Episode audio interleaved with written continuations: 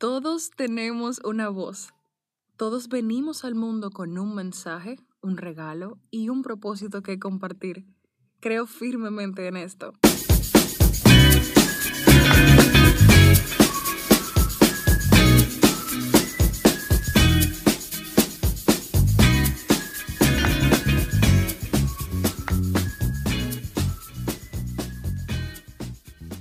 Buenos días. Buenos días, ¿cómo estás?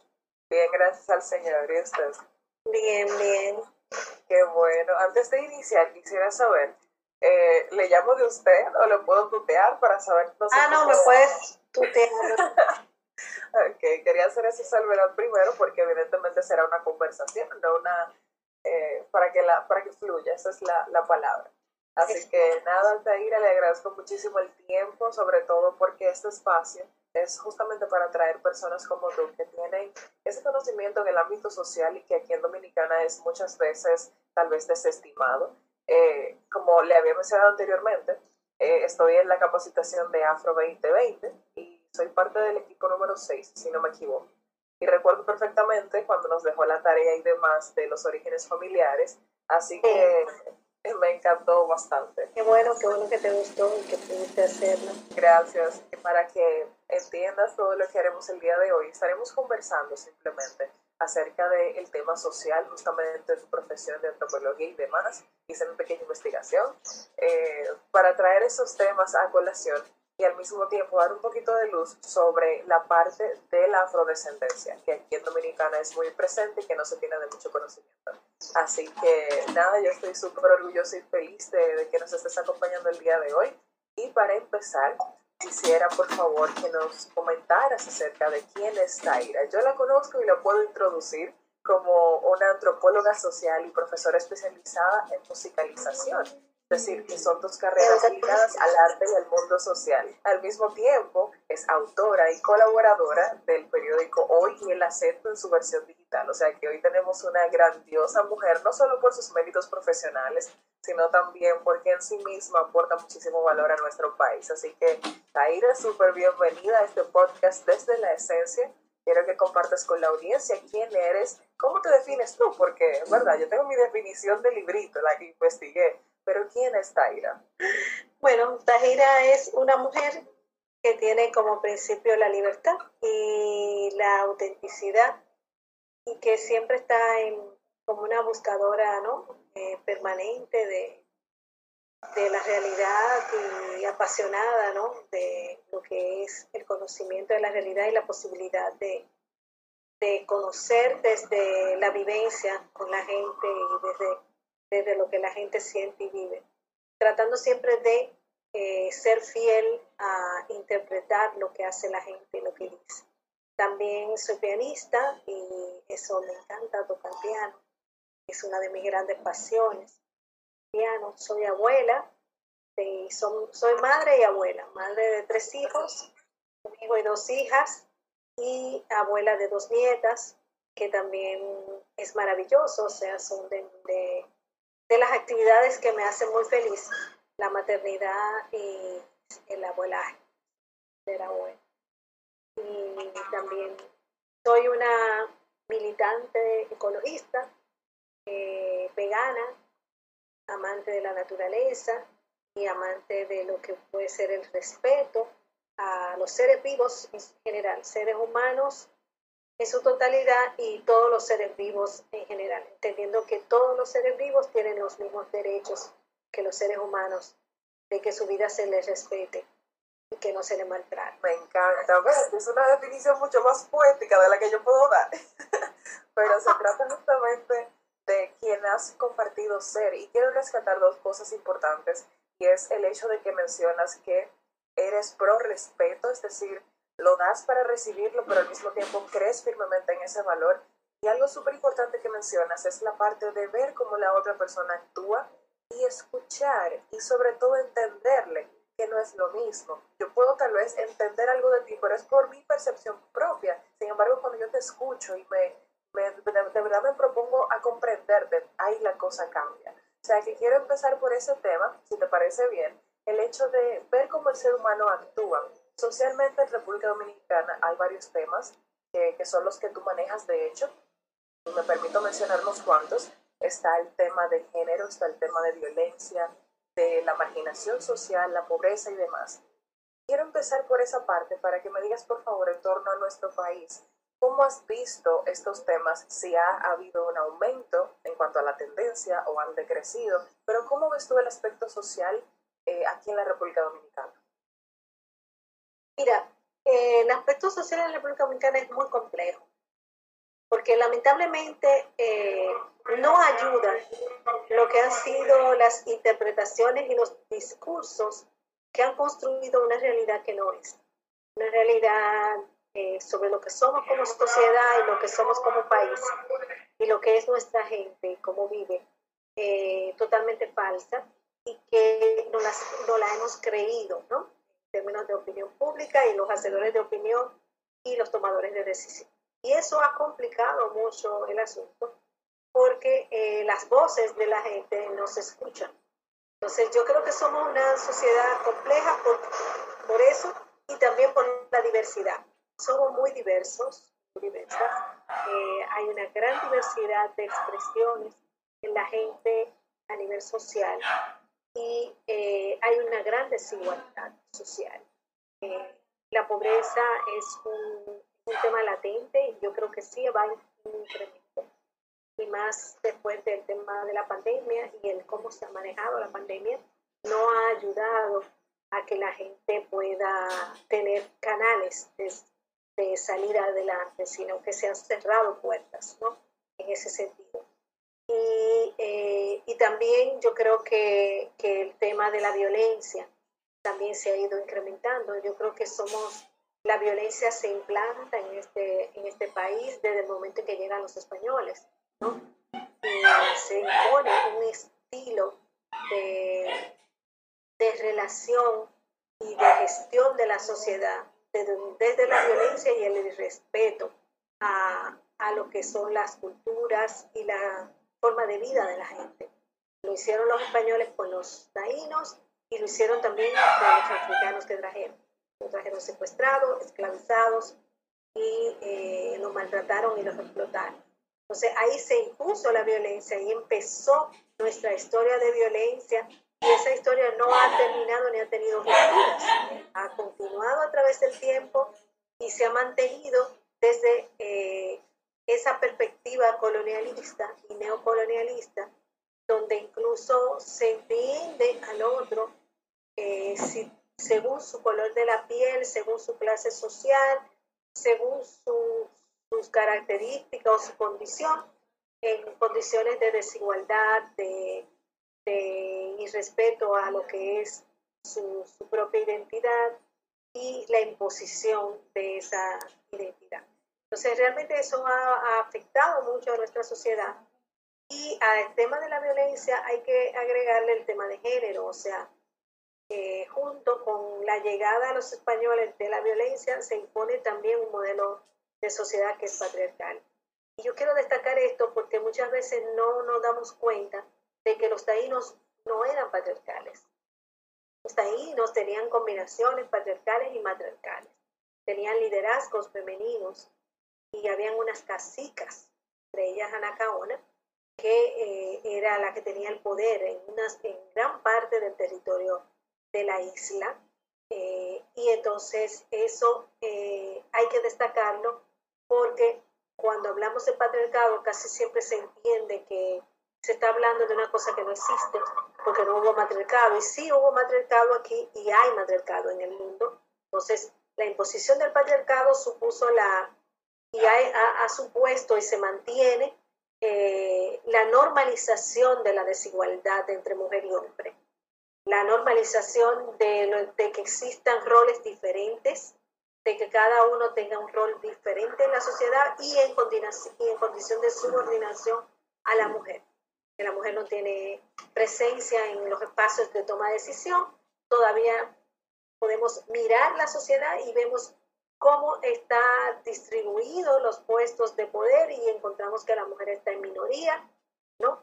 Y cómo los, los derechos de las mujeres, los derechos sexuales y reproductivos en donde la mujer reclama derecho al placer no son respetados, al contrario, se considera que eso es perversión, demás, y todo también igual pasa con el tema de la diversidad sexual. O sea, en el tema de género, pues entra claramente con la imposición del patriarcado una visión de la heterosexualidad como, como lo normal, ¿no? Y una negación de lo que es las diferentes identidades de las personas.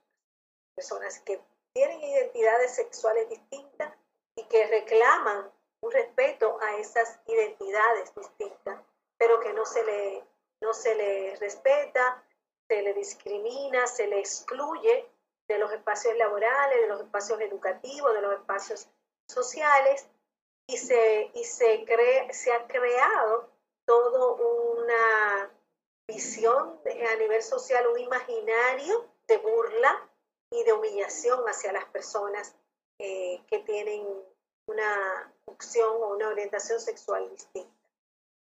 Igualmente pasa con el tema de la negritud, o sea, la negación de la negritud, pues que viene desde ese punto del colonialismo, pues se ha convertido también en un tema que todavía presente en una sociedad que se supone que es democrática, pero en la que eh, no hay condiciones de igualdad, no hay respeto a la identidad de las personas por su condición étnica, por su sus características físicas y se le ha querido imponer siempre un modelo blanco de ser y de aparentar ser, ¿no? un modelo de belleza totalmente blanco que afecta notablemente lo que es la identidad de las personas afrodescendientes. Y yo, yo, por ejemplo, creo que todos somos afrodescendientes.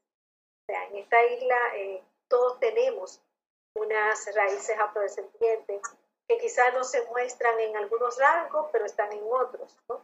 Entonces ahí esas raíces están en nosotros y en nosotros. El conocido negro detrás de la oreja. Así es. Mira, hay mucha riqueza en lo que has traído hoy a la mesa y me encantaría rescatar algunos puntos que son sumamente valiosos. Voy a iniciar de atrás hacia adelante porque hay algo que tocaste bastante importante es el tema de la discriminación y no lo voy a limitar a la discriminación que tal vez es conocida por concepto cultural que habla acerca de separar un color o un test de piel diferente, sino más bien que el mismo hecho de haber una desigualdad en torno al rol de la mujer y el hombre se puede tornar en discriminación también. Y con esto no hablo de, ser extremadamente machista o feminista, con esto hablo de que es justamente algo evidente en la sociedad, como bien lo has mencionado, muestra de esto es la, la tremenda felicidad que trajo em, el que Carolina Mejía lograra un puesto que hasta el momento era liderado por hombres. Eso debería ser lo normal porque somos seres humanos completamente capaces en nuestras propias aptitudes y no ser algo celebrado únicamente por el hecho de que ella sea mujer. Eso tal vez le dio un sobremérito al hecho de que ella fuera mujer y no hubiese pasado lo mismo si hubiese sido un hombre normal, como, como lo habría sido eh, o lo ha sido en, en tiempos anteriores. O sea que lo que quiero rescatar de esta parte es justamente eso lo que traes acerca de cómo la diversidad misma, tema con el que iniciaste, ha sido el propulsor de que aquí en República Dominicana haya tantos temas sociales que uno, no son tal vez manejados de la forma correcta, Dos, existe un alto nivel de ignorancia a nivel social y yo misma en ciertos temas que has mencionado no tenía ese nivel de conocimiento, tal vez que tienes tú como estudiadora de la sociedad. No obstante, esta es la razón de este espacio, traer esa pequeña luz en esos temas. Así que quisiera por favor eh, rescatar esa parte. Voy a utilizar mucho esa palabra porque es como, espérate, para que no se me vaya esto, que es sumamente valioso. Y es el tema de la negritud. Hablaste sobre lo, que sucede aquí en República Dominicana y algo muy importante que quisiera que toquemos es el tema de que aquí se entiende que no hay discriminación, ni racial, ni social, ni género. O sea, no hay discriminación. El dominicano dice que no discrimina. No obstante, fíjate cómo somos nosotros en dos aspectos. Cómo nos manejamos entre nosotros mismos, el trato hacia el dominicano mismo, y cómo nosotros somos tan eh, repulsores de nuestros hermanos haitianos isla vecina. O sea que vamos a hablar un poquito sobre eso para que desde tu perspectiva nos digas cómo ves ese manejo en tema a la discriminación, pero arraigado también a y la mira, diversidad. el tema de la negritud ha sido un ausente. Comienza, comenzamos por la misma. ¿Qué te enseñan a ti de la historia dominicana? ¿Qué te enseñan?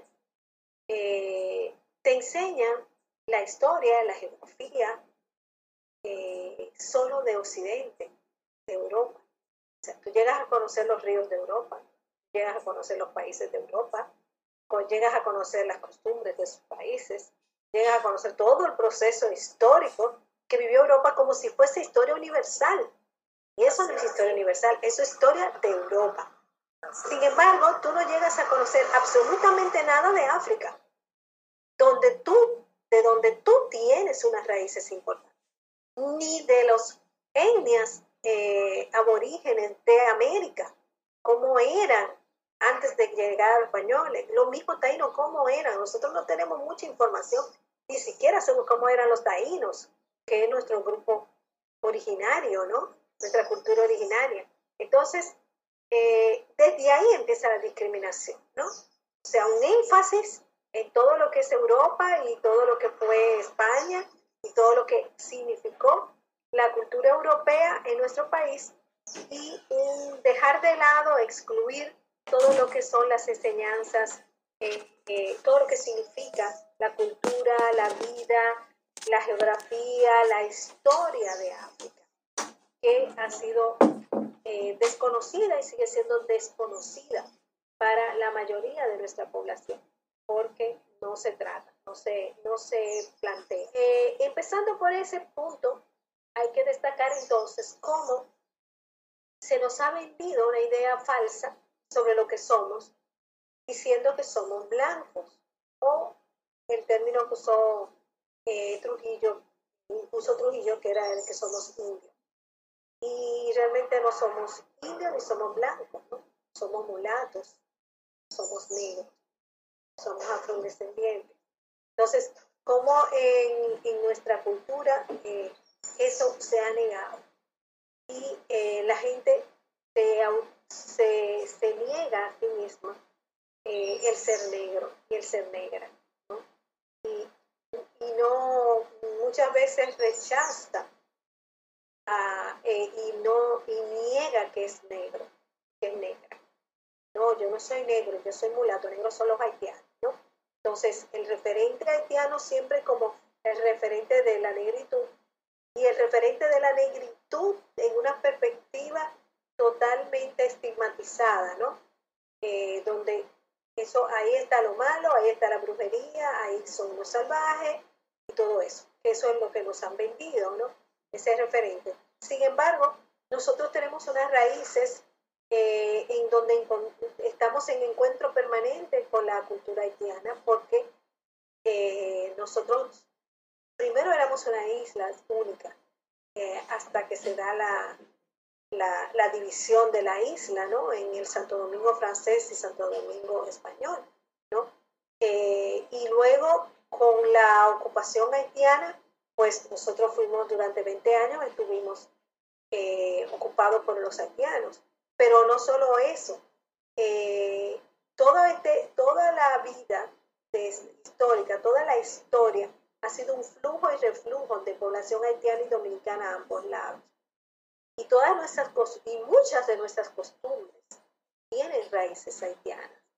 Y muchas de nuestras palabras y de nuestras acepciones tienen raíces haitianas, como tienen raíces africanas, como también hay raíces taínas y españolas. Entonces, esa negación eh, histórica, real, ha generado ¿no?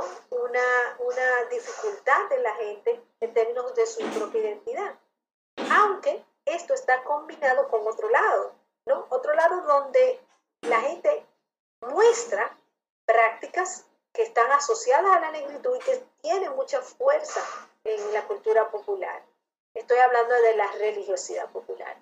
Sea, nuestra religiosidad popular está totalmente permeada por la presencia haitiana y la presencia africana y la presencia taína.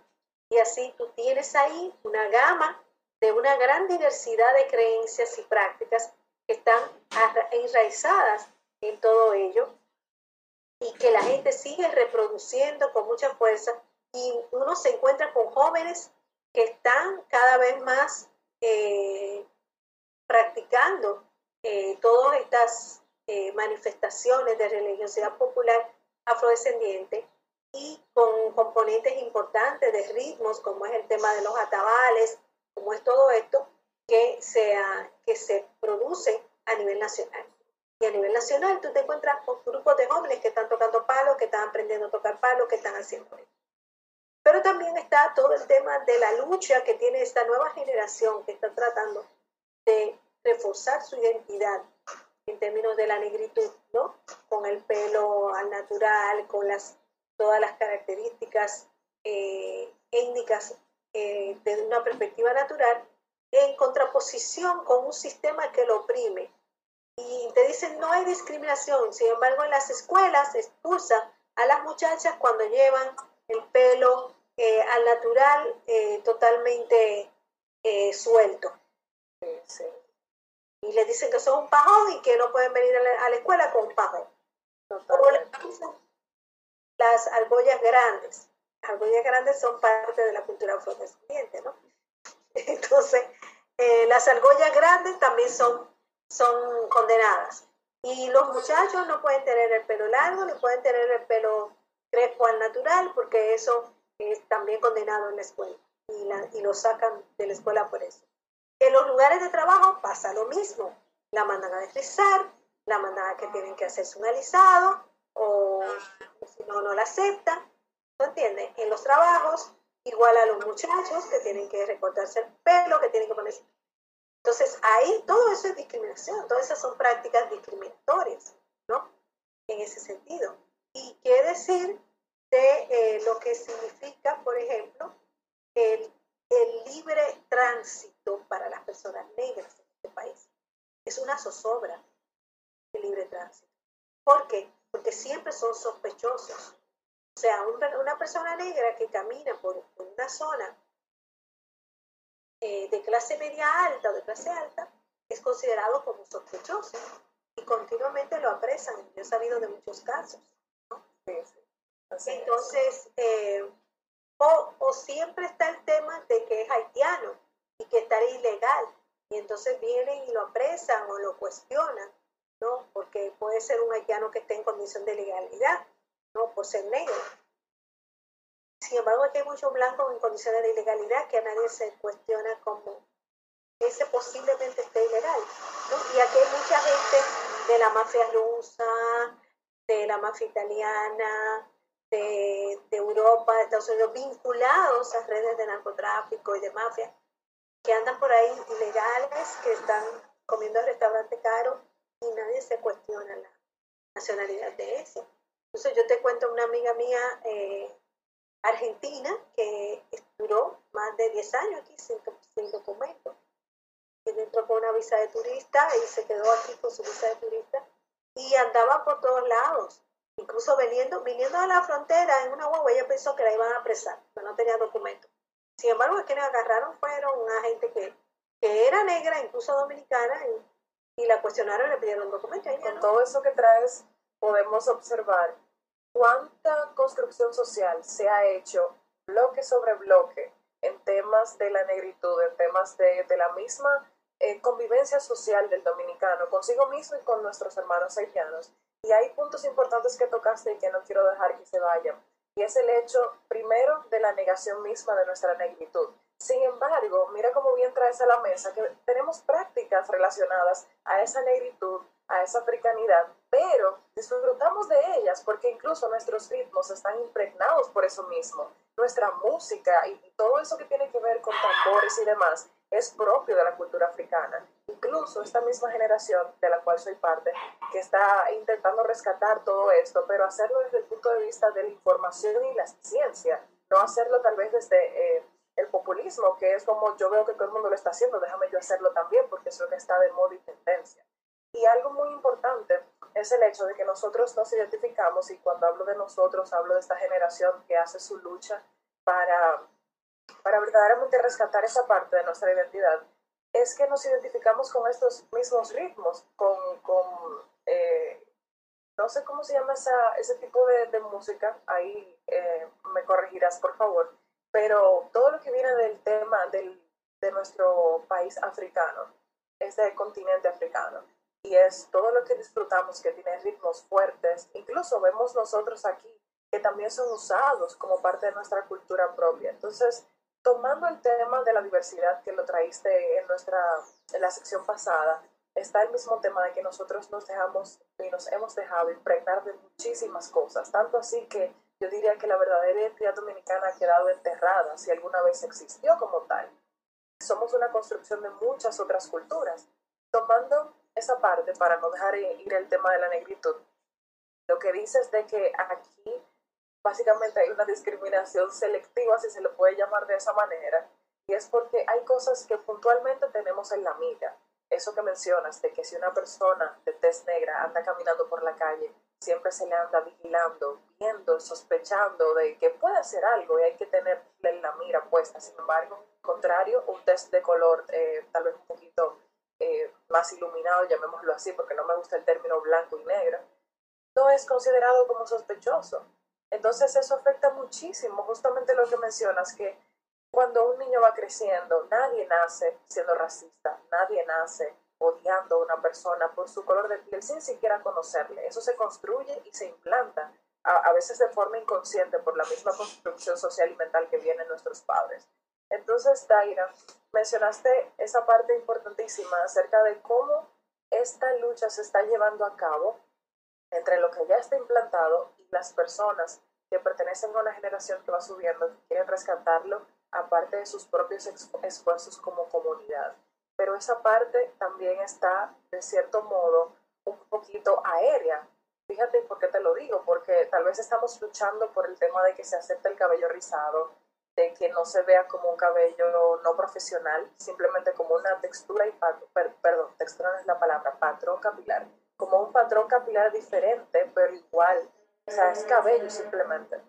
Quiero que por favor nos hable sobre esa parte, sobre cómo se puede potenciar esa lucha, pero a través de la información, porque nosotros sabemos justamente de esa misma parte, de que en el trabajo, y es totalmente cierto, todo lo que dijiste absolutamente, en el trabajo no te dejan ir con el cabello rizado. En las escuelas, se dio un caso de niñas que fueron castigadas en una biblioteca por llevar su cabello rizado. Imagínate el impacto que tuvo eso de recibir un castigo por algo que propiamente nace de ti.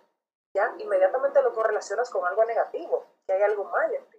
Entonces, quisiera por favor que nos hablaras eh, sobre ese tema, de cómo esta lucha verdaderamente se puede hacer desde un punto de vista consciente, a través de información real, y que lo podamos hacer de forma tal que no se vea tal vez como una lucha de poderes y de fuerza, sino que es algo que verdaderamente queremos traer porque es propio de nosotros y lo queremos rescatar. Y mira, yo creo que hay algo importante a destacar. Eh, la identidad se construye cada día, la identidad es cambiante. La identidad no es algo eh, estático. Y la identidad dominicana está presente en la vida de muchas, en nuestras vidas, y en el cómo somos y cómo construimos nuestra, eh, nuestra vida social, cómo nos construimos nosotros mismos. Eh, el hecho de ser de la identidad en términos de lo que es el, componente de la negritud en nuestra sociedad ha estado eh, invisibilizado, pero eso no significa que no ha estado presente.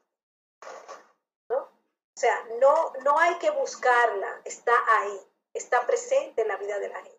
La forma de relacionarnos, la forma de hablar, eh, la forma de asociarnos. Hay, hay una serie de prácticas de asociación, como por ejemplo el SAN en las mujeres, eso es una práctica afrocaribeña. La, la familia, la presencia de la mujer, la familia matrifocal es una, tiene un origen afrocaribeño, o el peso que tiene la mujer en la, en la familia, eh, esas prácticas de ahorro colectivo funerarias, por ejemplo, de, de los gremios y las, y las sociedades de ayuda mutua, que son colectivas para resolver el problema de la muerte, eso es, también es afrodescendiente. O sea, hay muchos componentes de nuestra vida que son afrodescendientes y que son afrodescendientes porque no solo por la, la pervivencia de ese componente africano, sino por la mezcla con el haitiano. Eso hay que, hay que, enfatizar. O sea, no es solo porque lo africano estuvo ahí, sino porque lo haitiano, la mezcla de la, con, con, el, con los haitianos y que está presente en nuestras familias, ese componente haitiano, y en nuestra vida social, ha ido generando eh, una identidad que tiene esa mezcla, ¿no? Importante. Entonces, eh, yo creo que el trabajo que hay que hacer es básicamente visibilizar. O sea, está ahí, está presente. Es como hacer conciencia en la gente. Óyeme, estas palabras que tú estás diciendo tienen un origen haitiano, afrodescendiente. Estás hablando en estos términos. Y esto significa que realmente es parte de nuestra vida. Cómo la gente darse cuenta de que lo que hace, lo que baila, lo que canta, disfruta, la forma en que disfruta, todas, todas las manifestaciones de disfrute y alegría ¿eh? tienen ese componente cultural y que hagan y se empoderen de, esa, de ese componente. Entonces, para eso el trabajo eh, de información es muy importante, pero también de modelaje. Yo creo que el componente interesante de esta nueva generación con respecto al tema de la negritud es mostrarse como son, mostrarse como son. O sea, sin miedo, sin temor, ¿no? Y, sin vergüenza también de sentirse, de sentirse discriminado, sin miedo de ser negado ni excluido, sino mostrarse. O sea, andar con su pelo como quieran andar con él, mostrarse de la forma en que quieran andarlo. Y la música que se está produciendo en términos de música urbana es básicamente afrodescendiente. Porque el componente rítmico es fundamental. La percusión, el ritmo y el ritmo de la palabra. Y eso es un componente eh, básicamente eh, afrodescendiente. Entonces, es todas estas manifestaciones que se están dando, hacer visible su, sus orígenes, hacer visible su presencia de la negritud que, esta nueva generación se pueda empoderar de eso. A veces no se necesita muchos discursos, sino que se, lo que se necesita es muchas prácticas. O sea, es más, es lo práctico, es lo que se está haciendo, es lo que se está componiendo y ojalá se pueda componer música no solo erótica, no solo con referencia al sexo, que es un componente también descendiente, el erotismo. De los tantos que has mencionado ya que hay. Es, el erotismo es parte de lo que es, por, lo que somos aquí. Europa es la que condena al cuerpo, Europa es la que establece que el cuerpo es pecaminoso en la matriz religiosa judeocristiana es la que expone el cuerpo como un pecado, ¿no? sobre todo el cuerpo de nosotras las mujeres, ¿no? que nos convierten en objeto sexual y nos convierten en un cuerpo pecaminoso. Y el sexo como algo pecaminoso, prohibido, con el lleno de tabú. Y nuestra música siempre ha sido erótica, pero ha estado bañada de la, del doble sentido para no mostrar exactamente que estoy hablando de sexo, pero estoy hablando de sexo. Así es. de fruta, pero estoy hablando de sexo. Puedo estar hablando de un víver, pero estoy hablando de sexo. ¿Entiendes? O sea, pero ahora esta generación está haciendo que las cosas sean obvias. Y que se, presenten de manera claramente como son. Y eso ayuda a generar un cambio con relación a esa relación con el cuerpo, esa relación con, la identidad y, y esa corporeidad de nuestra identidad que tienen esas raíces afrodescendientes. Y eso es lo que yo pienso. Ese, ese, ese debe ser como, yo pienso que ese es el punto clave ¿no? de este proceso. Eh, yo creo que no es deber ser, es simplemente interpretar ya lo que se está dando y darle nombre y apellido. Eso es lo único que se necesita. No se necesita decir, hay que caminar por tal cosa.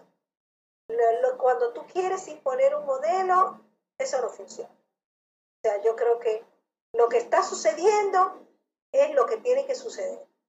Y cómo está sucediendo. Ahora, vamos a lograr una interpretación y una lectura de eso que está sucediendo para ver qué es, qué, cuál es el camino favorece a eso que está sucediendo de manera que pueda romper con la discriminación, con, la, con todo lo que es el irrespeto a la diversidad y con la desigualdad, que es lo más importante. Totalmente, totalmente. Me encanta porque hay algo importante que mencionas y es el hecho de la ejemplificación, del modelaje. Y algo que yo lo puedo correlacionar con eso es el hecho mismo de que el ejemplo arrastra. Yo puedo escucharte, yo puedo tal vez leer algo al respecto, pero hasta que yo no vea tal vez algo con que yo me relacione verdaderamente, atendiendo a la forma en la que el ser humano se relaciona e interactúa con su medio, yo tal vez no me sentiré motivada a hacerlo. Y ahora bien, para eso hay que construir líderes que verdaderamente estén identificados con eso, que sepan lo que están haciendo y hablando en ese sentido, porque podemos tal vez caer en un punto que, que no es el que queremos. Y voy ahí ahora para que entiendas a qué me estoy refiriendo. Y es el hecho de que nosotros, o la lucha que se busca hacer más bien es justamente por eso, por la visibilización y la normalización de lo que ya es, porque no es cuestión de ahora decir que esto se ha inventado y que es nuevo, sino hacerle o darle el lugar que tiene, tal cual como los otros tienen su lugar en ese sentido. Y a lo que me refería para, para traer ese punto es el hecho de que no se está buscando hacer un frente de guerra, o sea, discriminar nosotros también todo lo que está por fuera de nosotros, que en algún punto y de manera tal vez imperceptible se puede dar en la comunidad negra y específicamente de cabello rizado aquí en la República Dominicana. Y es el hecho de que si tú no llevas el cabello rizado, entonces no perteneces a mi grupo. O sea, de eso no, no se trata de crear tal vez ese, esa barrera. Estamos intentando romper una que ya hay y, enlazar eh, esos mismos lazos de unión y empatía. Y como te dije anteriormente, ponerle el nombre y el apellido, como tú bien mencionas, y darle ese lugar que ya nosotros tenemos como seres humanos, independientemente de color o patrón capilar. Pero eso es algo que quisiera que habláramos en un momentito ahora.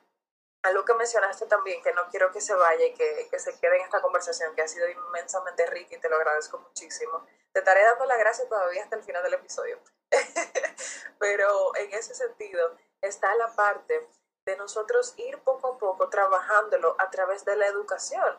Y lo que mencionas es sumamente importante. No se puede hacer nada si no se conoce lo que se busca hacer. O sea que al final mencionaste también el tema de, de la mujer y el tema también de cómo esta es percibida. Y no quiero que se vaya, porque yo sé que ahora mismo hay una lucha sobre el cuerpo en, el tema del aborto y las tres causales, está el hecho de que la mujer, de cierta forma, esto lo quiero unir a la negritud para que no se vaya, no se vaya a disociar mucho. Bien, con respecto al tema de la mujer, yo creo que hay que recordar que las mujeres duramos 20 siglos eh, sin derechos.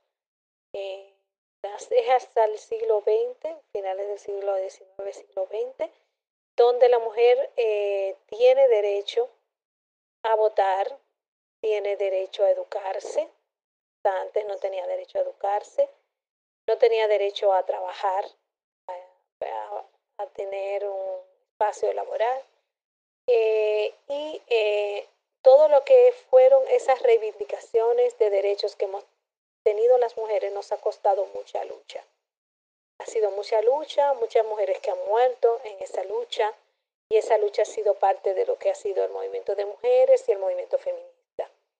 Entonces, eh, la lucha por la igualdad entre mujeres y hombres ha costado mucho, porque se ha encontrado de frente con el tema religioso que ha logrado sustentar la desigualdad entre hombres y mujeres en muchas sociedades, inclusive la nuestra, y, eh, y mantener a, a la mujer relegada a sus roles reproductivos como madre, como esposa, como eh, en los quehaceres domésticos. Entonces, el que la mujer haya logrado eh, hasta ahora eh, educarse, estudiar, trabajar, reivindicar derechos laborales, reivindicar derechos, incluso como es el tema de la violencia contra la mujer, que fue una lucha donde en este país se viene a tener una ley contra la violencia en el 1996.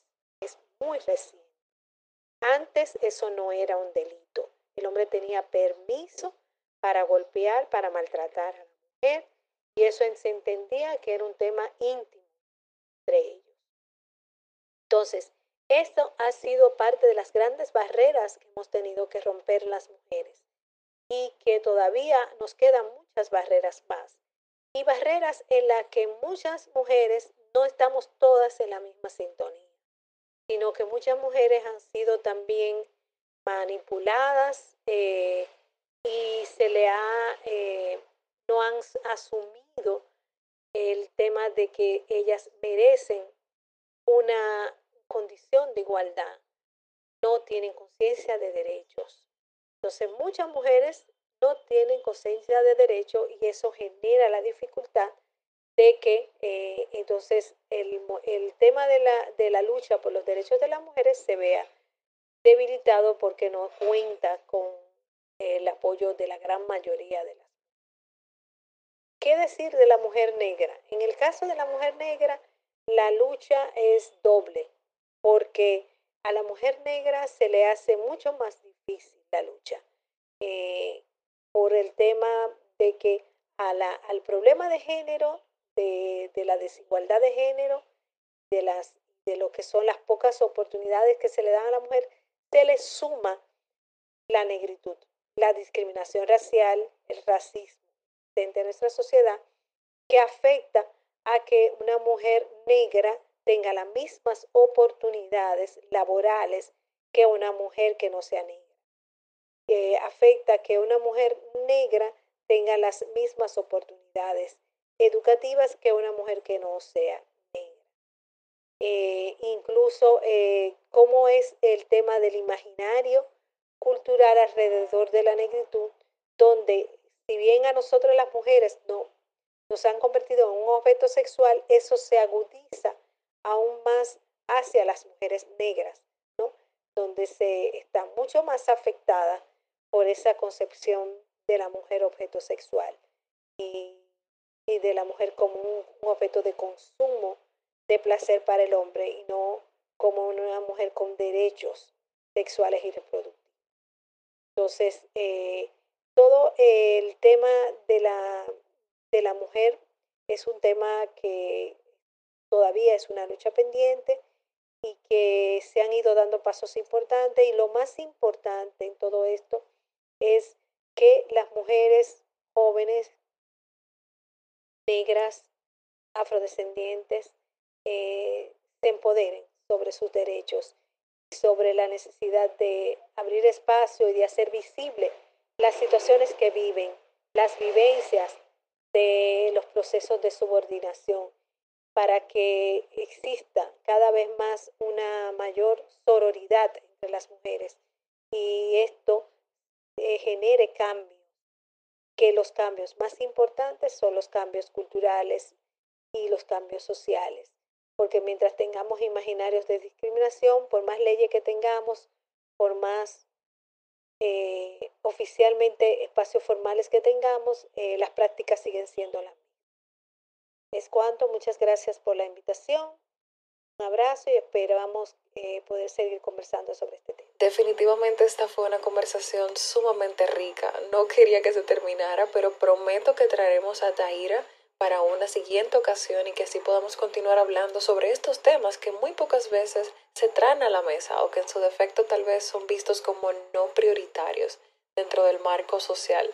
Así que nada, agradecerte Tahira por estar aquí, por prestarnos toda esa sabiduría e ilustrarnos con todo eso que tal vez desconocíamos o pasábamos por pasábamos de alto y que no le damos tal vez la importancia necesaria.